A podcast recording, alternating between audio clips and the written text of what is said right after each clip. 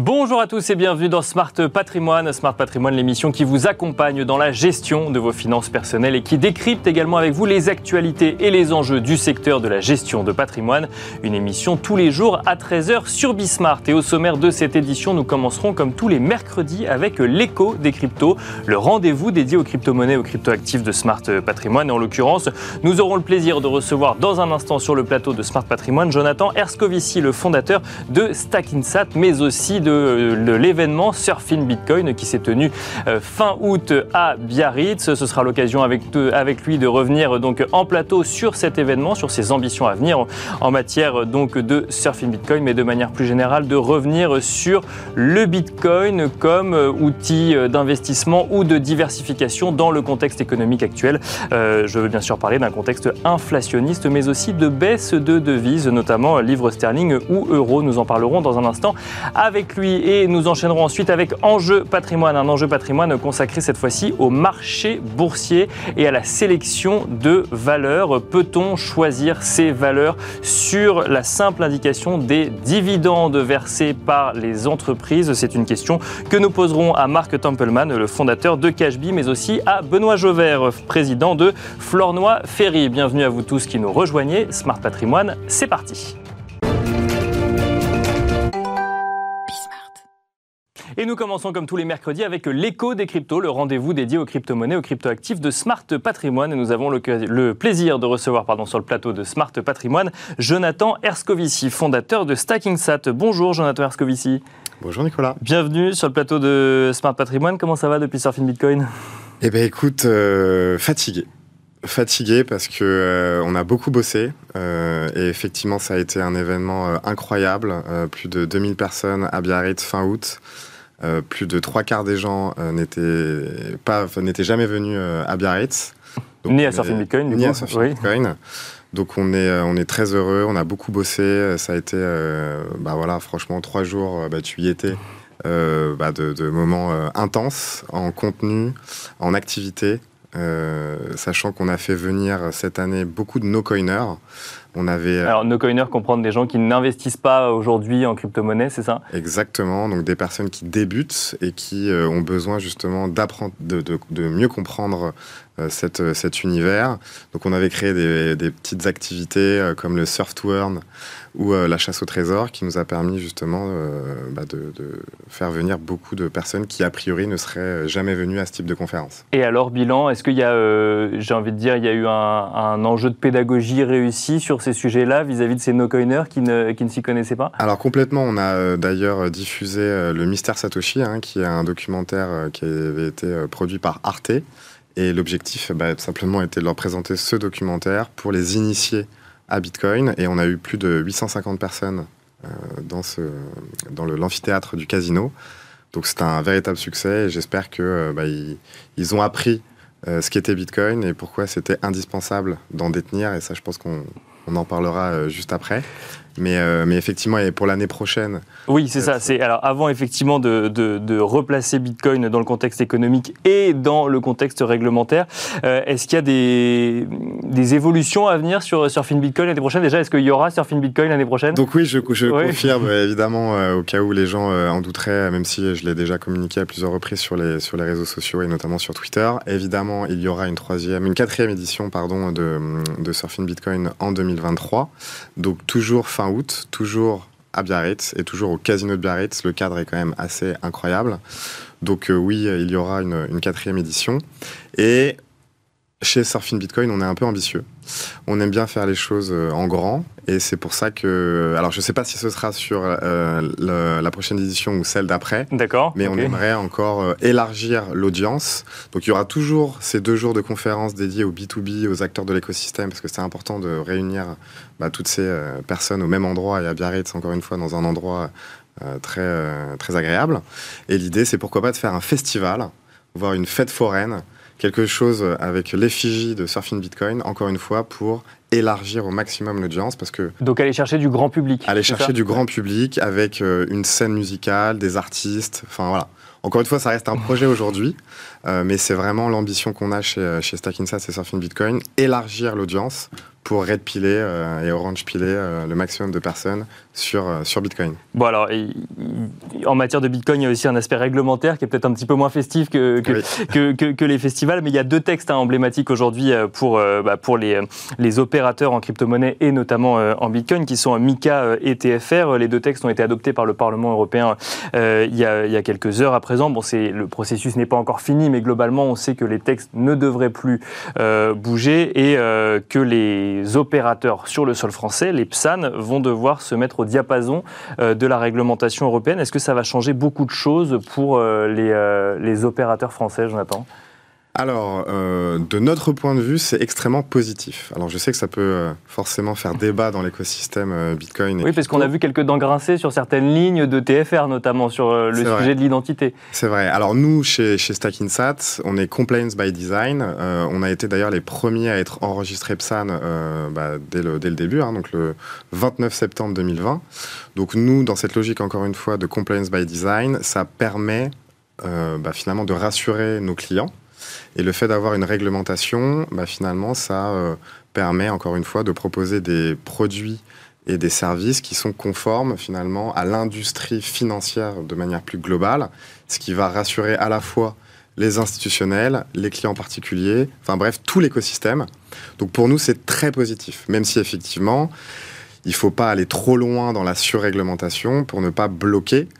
Et le problème, c'est évidemment aussi la distorsion de concurrence. Euh, Bien sûr, j'allais y venir. Ouais. donc ça, c'est un vrai problème. C'est-à-dire que nous, acteurs français, acteurs européens, on est d'accord pour se conformer à cette réglementation, à condition évidemment que les acteurs étrangers, finalement, aient les mêmes contraintes que les nôtres. Ce qui n'est pas le cas aujourd'hui. Ce qui est pas le cas aujourd'hui. Ils ont juste pas le droit de faire de euh, publicité, c'est ça En tout cas sur des médias européens. C'est ça, c'est pas forcément très clair déjà aussi, parce que chaque euh, avocat aussi a sa lecture euh, de, ce qu'ils ont le droit de faire ou pas.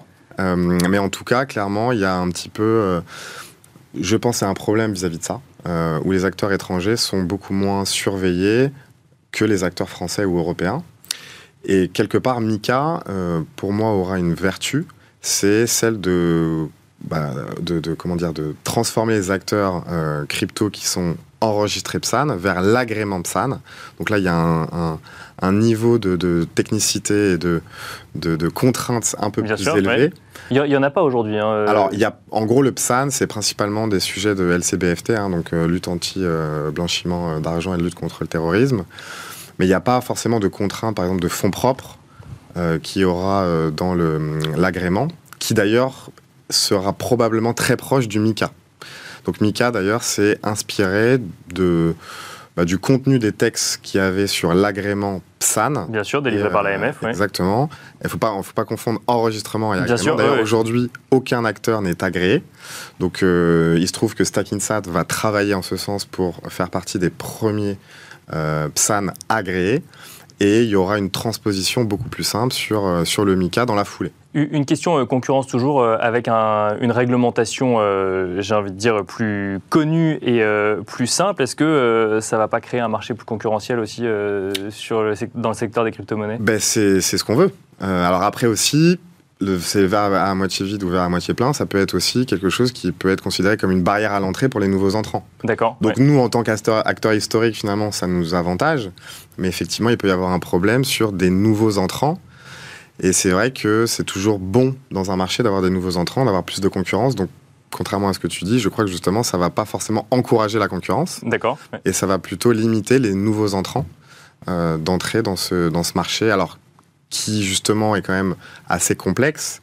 Donc finalement, d'avoir euh, assez peu d'acteurs bien régulés, etc., c'est pas forcément un mal non plus. Alors justement, pourquoi euh, investir euh, en Bitcoin? Je ne sais pas si on aura l'occasion de répondre à cette question aujourd'hui, on l'a déjà fait sur ce plateau. En revanche, on a pu suivre quand même euh, au Royaume-Uni, on ne va pas revenir sur le contexte économique du Royaume-Uni, mais on a pu suivre, et vous avez pu suivre bah, le, recul, voire la chute de la livre sterling ces, ces, derniers jours. Et alors il y a le directeur de la recherche de chez CoinShare, James Butterfield, qui lui a constaté que plus la livre sterling chutait, plus sur les plateformes d'opérateurs crypto au Royaume-Uni, On voyait des volumes de trading exploser. Alors sur la paire de devises, donc GDP BTC, à savoir livre sterling Bitcoin, qui était proposé du coup sur ces, sur ces plateformes-là. Comment, comment est-ce qu'on l'explique? C'est de la spéculation pure ou comment est-ce qu'on explique ces mouvements-là Alors déjà, il faut bien comprendre, et je pense que les auditeurs de Bismart en sont bien conscients, on vit dans un monde nouveau, notamment depuis bah, finalement l'avènement du Covid avec euh, cette euh, impression monétaire de toutes les banques centrales, donc que ce soit la Banque centrale américaine, euh, européenne ou anglaise. Et effectivement, ce rythme d'impression monétaire, on savait qu'à un moment ou à un autre, il y allait avoir des impacts sur l'inflation. Bien sûr. Alors effectivement, les gouvernements, etc., euh, font porter le chapeau à Poutine et à la crise énergétique, mais on sait que l'origine du problème est bien plus profonde que ça, et ça vient principalement de cette impression euh, monétaire illimitée. Et finalement, euh, bah, les premiers à en subir les, frais, bah, c'est les Anglais, et c'est la livre sterling. Et on voit qu'avec les annonces, justement, où ils sont un petit peu entre le marteau et l'enclume, est-ce qu'on privilégie l'inflation ou est-ce qu'on privilégie la croissance? Et là, du coup... Avec ce nouveau paquet de mesures, enfin ce nouveau budget proposé par le nouveau euh, gouvernement britannique, donc on a vu la, livre sterling euh, euh, chuter, mais moi ma question c'est pourquoi, parce que d'ailleurs l'article que je lisais mentionnait que le, le cours de l'or n'avait pas spécialement bougé, pourquoi est-ce que d'un coup d'un seul on, on, voit des volumes exploser sur cette paire de devises qui a été créée du coup sur ces opérateurs crypto, Bitcoin, livre Alors après il faut, il faut saires qu'il y a des, des, des paires sur toutes les devises. Hein, D'accord. c'est pas quelque chose de nouveau en particulier de ce point de vue-là. Mais les gens, je pense, encore une fois, depuis le Covid, euh, ont comment dire, réalisé les problèmes qu'il y avait sur ce marché monétaire, sur le fonctionnement de l'économie de manière générale. Et je pense qu'il y a une, une, connaissance un peu plus euh, profonde de ces sujets-là de la part du grand public ou même des institutionnels. Et effectivement, Bitcoin est un rempart contre euh, la perte de pouvoir d'achat. Et les monnaies fiduciaires, que ce soit l'euro, le dollar ou la livre sterling, qui a particulièrement réagi face à ces nouvelles mesures de financement de, l'économie, par euh, voilà, une multiplication par 10, des fois fois 30 sur certaines euh, plateformes. Et euh, Bitcoin, encore une fois, est une réponse contre la perte de pouvoir d'achat par rapport à ses caractéristiques intrinsèques. Et je vais en citer qu'une. Il n'y aura jamais plus de 21 millions de Bitcoin, qui fait que ça va protéger votre pouvoir d'achat à long terme contre L'argument euh, maximaliste euh, ça, euh, donc De, de, de, Bitcoin. dernière question très rapide, Jonathan Ascovici. une question qu'on se pose souvent dans cette émission, quels que soient d'ailleurs les placements dont on parle, c'est faut-il craindre l'inflation? Bitcoin doit-il craindre un placement déjà effectué en Bitcoin, même si c'est une part infime dont on sait qu'elle peut être risquée comme d'autres placements, et dans un sujet, dans un souci de diversification, peut-il ce placement peut-il aussi craindre l'inflation? Alors, de mon point de vue, non. D'accord. Euh, et encore une fois, c'est très simple, parce qu'on a une conviction de long terme sur Bitcoin. Bitcoin va devenir, en tout cas, a le potentiel, pardon, je me, je me reprends, a le potentiel de devenir un étalon monétaire mondial. Et de ce point de vue-là, à long terme, euh, Bitcoin est une protection contre la perte de pouvoir d'achat et contre l'inflation. Donc c'est pour ça que nous, à court terme, effectivement, on n'a pas d'horizon sur la prévision de l'évolution du prix. Bien sûr. En revanche, on est convaincu que dans 10, 20, 30 ans, Bitcoin aura, prendra de plus en plus de place. Alors, je ne sais pas s'il deviendra la nouvelle monnaie mondiale, etc. Mais en tout cas, ça deviendra et ça restera une réserve de, de valeur de ce point de vue-là. Et donc, il vaut mieux en acheter maintenant. Il est beaucoup plus risqué de ne pas en détenir que d'en détenir. Donc, euh, évidemment, euh, vaut mieux en acheter de manière régulière euh, à travers du dollar cost averaging, ça tombe bien, c'est la spécialité de Stackinsat. Mais dans tous les cas, si vous voulez en acheter, d'ailleurs en ce moment c'est des, bons moments, des bons points d'entrée, parce qu'on est autour des 19-20 000 dollars, qui est historiquement plutôt un point bas. Donc vaut mieux en acheter, vaut mieux en acheter régulièrement, encore une fois dans une logique de protection du pouvoir d'achat à long terme de son patrimoine financier. Bon, on rappelle hein, que comme euh, tout investissement, c'est des investissements qui peuvent être risqués et qu'il faut y consacrer une partie euh, infime de son patrimoine, en tout cas dans un objectif de, diversification. Merci beaucoup, Jonathan Ascovici. Merci. Euh, je rappelle que tu es fondateur de StackingSat, mais aussi de Surfing Bitcoin. Merci à vous également de nous avoir suivis. On se retrouve tout de suite dans Enjeu patrimoine.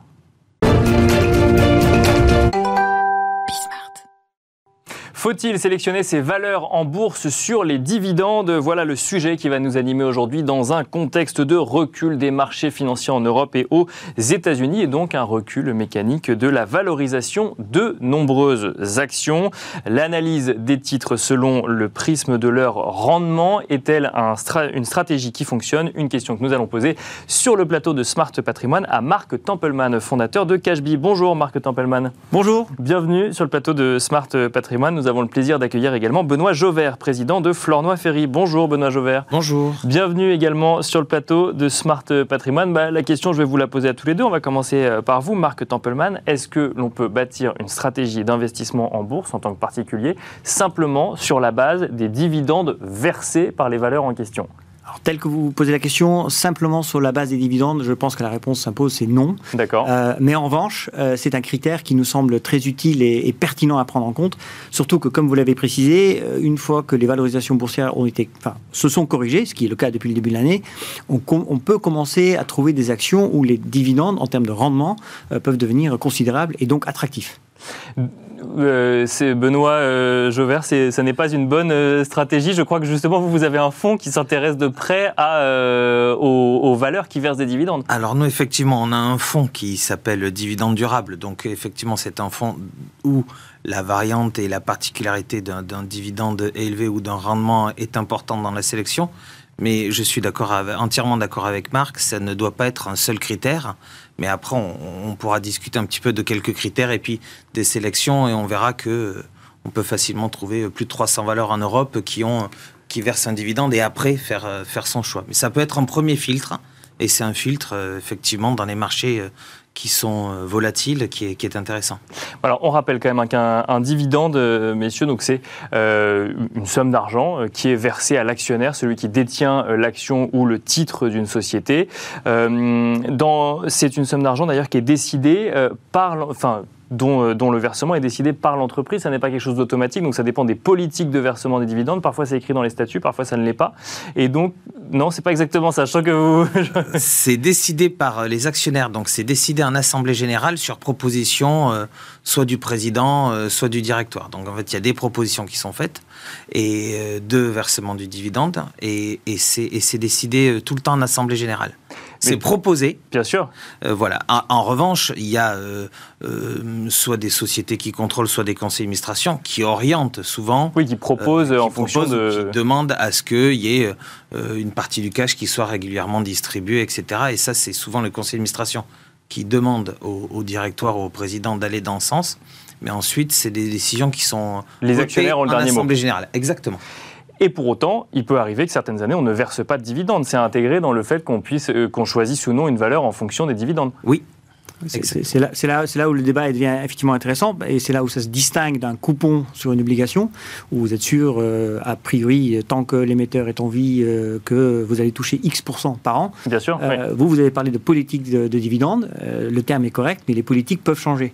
donc un exemple très concret, c'est en 2020, les banques, pourtant des, des, payeurs réguliers de dividendes et souvent, enfin, certains actionnaires le deviennent parce que justement les banques payent des dividendes de façon très régulière. Et eh ben, la Banque de France a suggéré fortement à toutes les banques d'arrêter de payer des dividendes. Oui, très fortement même. Très fortement. Donc il n'y a pas une banque qui n'a pas suivi ce conseil.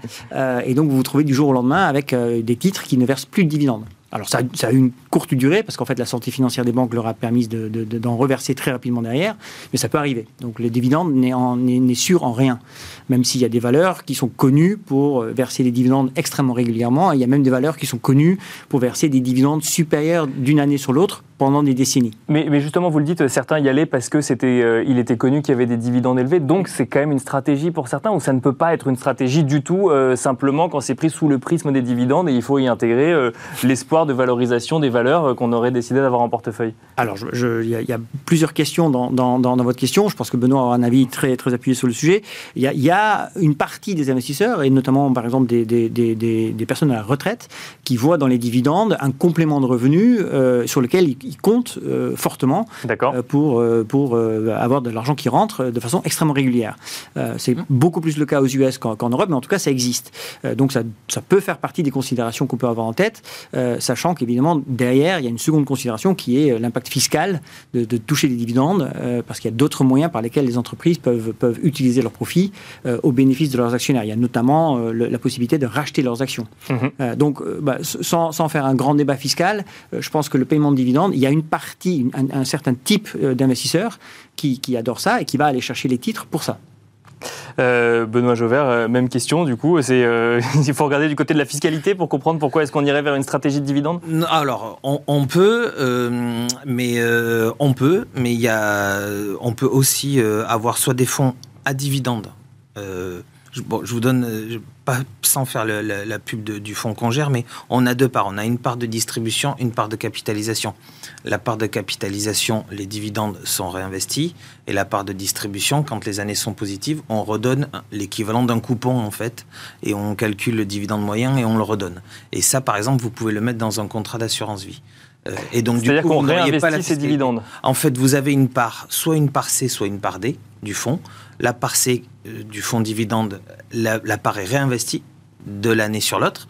Et la part D, on vous détache euh, l'équivalent d'un dividende euh, que vous touchez et que vous pouvez toucher sur votre assurance vie. Mais je rejoins Marc, parce que ça, c'est une petite, une petite finesse, mais je rejoins Marc, c'est effectivement, on se rend compte, quand on va aux assemblées générales de sociétés, de sociétés cotées dites à dividende, le c'est souvent des personnes qui ont un certain âge et qui sont, qui sont retraitées, qui sont là. Et qui sont attachées aux dividendes, Exactement. Du coup. et vous trouvez moins de fonds, euh, vous trouvez souvent moins de fonds qui ont des prises de participation dans, dans des valeurs à dividendes. Euh, mais après, voilà, c'est comme les actionnaires de L'Oréal, de Sanofi. Euh, bah, on a dit qu'on citait pas de valeurs. En l'occurrence, ce sont pas forcément des valeurs à dividendes, quoique. Mais vous voulez dire de grosses sociétés du De grosses sociétés qui distribuent régulièrement des dividendes. Effectivement, vous avez un assemblée générale des personnes qui sont très attachées aux dividendes. Alors, autre question, euh, parce que si on peut se poser euh, cette question de, effectivement par rapport à, à la rentrée d'argent que va permettre le dividende, mais aussi d'une autre manière, euh, Benoît Jauvert, est-ce que prendre le prisme des dividendes lorsqu'on investit, lorsqu'on fait sa sélection de valeurs en bourse, c'est l'assurance de n'investir que dans des valeurs qui sont en bonne santé financière alors. Euh, Je sens que la réponse va être compliquée. Non, non, non, la réponse, ça va être simple. Enfin, elle va pas être simple, mais il y a deux. Euh, euh, en fait, quand historiquement, ou quand, vous, quand je dis historiquement, c'est pas bien, mais en France, les valeurs qui sont dites à dividendes, ok, qui sont des valeurs de rendement, en fait, on se retrouve sur des secteurs qui sont pas forcément très très sexy pour les jeunes aussi. C'est-à-dire, on va pas forcément être sur des valeurs très RSE. On va être un petit peu sur de l'armement, on va être beaucoup sur des valeurs pétrolières et on va être aussi sur des banques et des assurances, voire quelques industriels. Bon, ça c'est la première chose. Donc ce ne sont pas forcément des valeurs qui vont avoir des taux de croissance, à l'exception de ce qui vient de se passer sur les pétrolières pour un contexte très spécifique bien sûr, la guerre en Ukraine. bien sûr, Mais au-delà de ça, on va être sur des valeurs qui n'affichent pas forcément de grande croissance et de grande croissance de bénéfices. D'accord? En revanche, on est souvent sur des managements qui sont plus prudents, donc souvent plutôt des sociétés familiales, qui vont avoir un trésor de guerre et qui vont distribuer du dividende. Parce que ce qu'il ne faut pas oublier, ce qu'on voit, c'est que souvent les valeurs dites à rendement, en fait, l'actionnariat est souvent familial et la famille, la holding au-dessus, elle a besoin des dividendes. D'accord, d'accord. Donc c'est souvent euh, ce qu'on retrouve. Voilà. Alors après, euh, ça c'est surtout dans les valeurs industrielles. Les banques et les assurances, elles redistribuent leur cash flow. Mais donc ça, c'est ce qu'on trouve beaucoup en France. Mais alors ça veut dire sur le continent, les, valeurs à dividendes, c'est forcément euh, l'armement, le pétrole et euh, les banques. Non, c'est une non, majorité. C'est pas que ça, mais c'est vous avez au moins la moitié. D'accord. En fait, je, reprends. On a fait une analyse.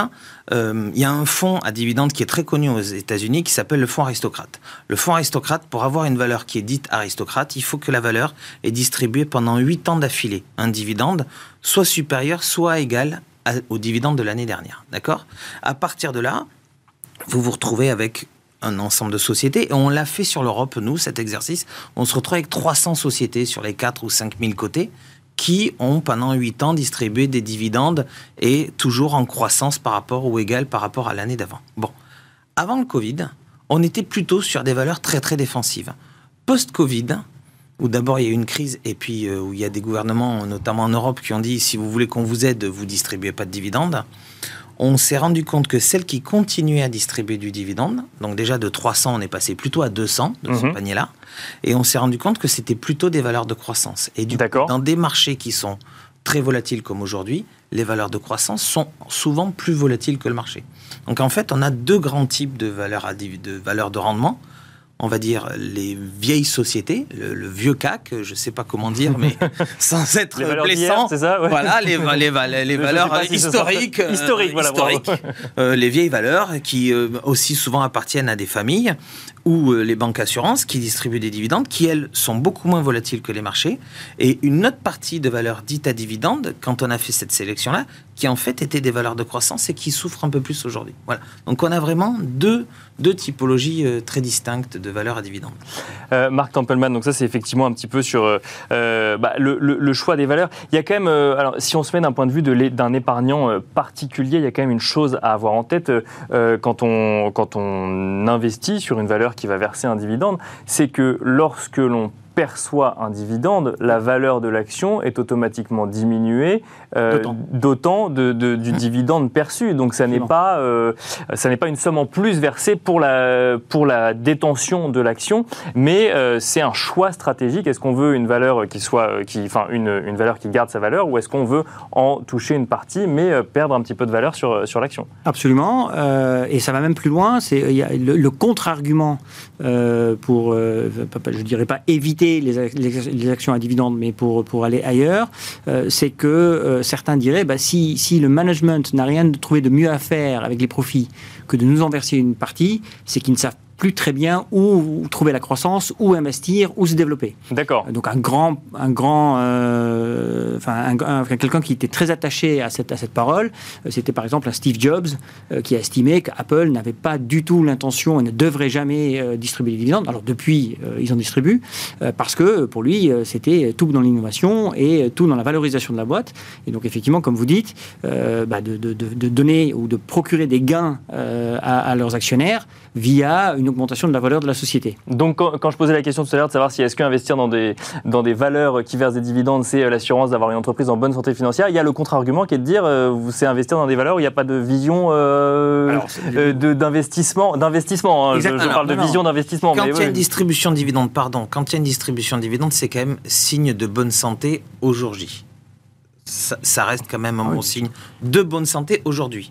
Mais, pour le reprendre, ce que... Ce que dit Marc Tempelman, oui. Exactement. Et, et- et, enfin voilà, mon, mon mémoire à Dauphine, c'était c'était la théorie des dividendes. Donc, euh, euh, j'avais pas une très bonne note. Mais la- la- le, le- c'est est-ce qu'on crée plus de valeur? Est-ce que l'actionnaire, est-ce qu'on crée plus de valeur à l'actionnaire quand on lui verse un dividende qu'il réinvestit ailleurs, ou est-ce que cet argent, ce cash flow, cet argent, si on le réinvestit dans la société, comment est-ce qu'on crée le plus de valeur? Pour l'actionnaire à la fin Parce qu'à la fin, c'est l'actionnaire. Est-ce que l'actionnaire crée plus de valeur en touchant des dividendes ou en, ou en confiant cet argent-là au management qui le réinvestit euh, dans de la croissance, en R&D, en croissance externe, etc. Euh, une des réponses, c'est les fonds de private equity qui euh, ne font pas distribuer de dividendes à leur société, qui sont en cash flow et qui les fait réinvestir. Réinvestir, c'est l'intégralité, effectivement, de, Voilà. euh, des bénéfices. Marc Tempelman, pour finir, euh, donc du coup, si je comprends bien, euh, du point de vue investisseur particulier, regarder que les dividendes n'est pas la bonne stratégie. Il faut regarder les dividendes et l'espoir de valorisation d'une valeur. Il me semble que c'est absolument pas le seul critère, mais que néanmoins, ça reste un bon critère à prendre en compte. C'est un bon indicateur de la santé financière de la société, et on peut y trouver de très belles valeurs qui versent des dividendes très régulièrement. C'est un bon premier filtre. C'est un bon premier filtre. Merci beaucoup, Benoît Jovert, euh, président de. Flornois Ferry. Merci, Marc Tempelman, fondateur de Cashbee. Merci à tous les deux d'être venus donc, sur le plateau de Smart Patrimoine. Merci à vous également de nous avoir suivis. Je vous donne rendez-vous demain à 13h sur Bismart pour un nouveau numéro de Smart Patrimoine.